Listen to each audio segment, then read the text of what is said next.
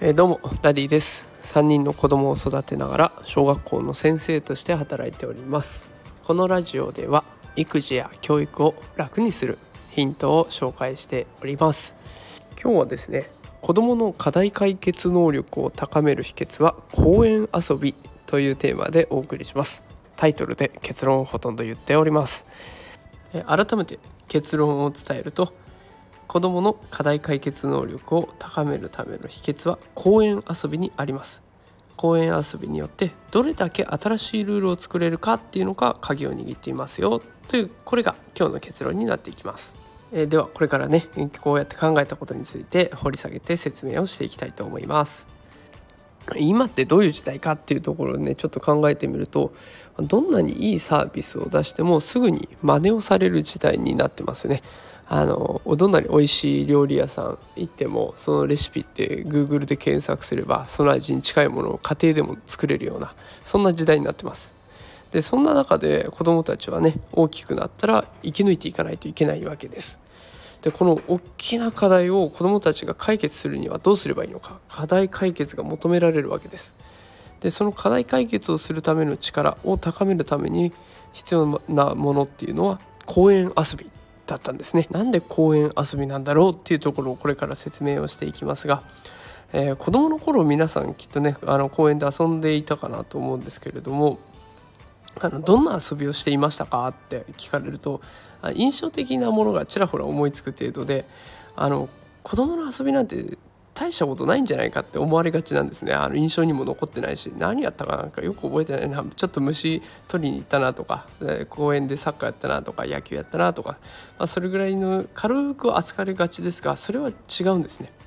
遊びっていうのは課題解決の場面がすごく多くあるんです。例えばチーム分けの場面。こう2チームで何か戦うサッカーでも野球でもそうですよね。どのようにそのいるメンバーでチームを決めるかって結構重要になってきますね。男の子女の子混ざってるんだったら性別で分けるから足の速さで分けるのかな。それとも全然違う背の高さで分けてみるとか。その戦力が均等になるっていうところももちろんありますし楽しさを追求するとかもあるしその場合そのメンバーによってチーム分けっていうのは刻々と変わっていくわけです。こういった課題を解決しないといけません。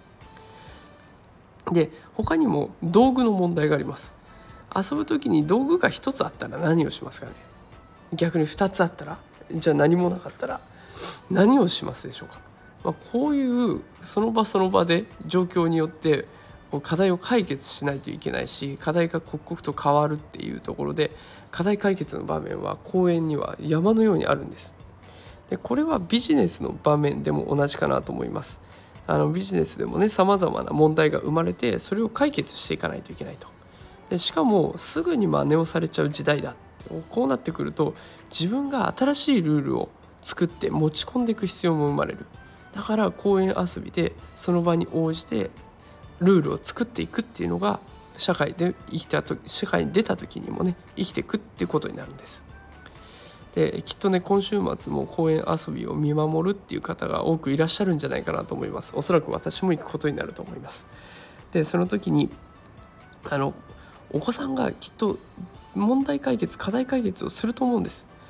えー、遊ぶメンバーによっても違うと思うんですが例えば兄弟で遊ぶ。友達で遊ぶ偶然その場に出会ったこと遊ぶ一人で遊ぶいろんなパターンがあるんだけれども、まあ、そこでどう遊ぶかなどんな風にこの課題をクリクリアしていくかなっていうところでその様子を見てあげて後でさりげなく褒めてあげると子供はすごく喜びます。あの例えばねあの遊び面白そうだったねとかあんな遊び方あると思いつかなかったなとかそういった一言さりげない一言で子供たちは「そうでしょうだってあの時ね」って夢中になって喋り出すんですね。もう喜ばせたら勝ちです、えー、ぜひね課題解決する喜びをお家の人のこううまい言葉で導いてあげるというか喜びを感じさせてあげてほしいなと思います、ね、今週末まあ明日からですね明日明後日どんな遊びをするか子どもたちをよく見て課題解決能力一緒に高めていきましょう。ということで今日は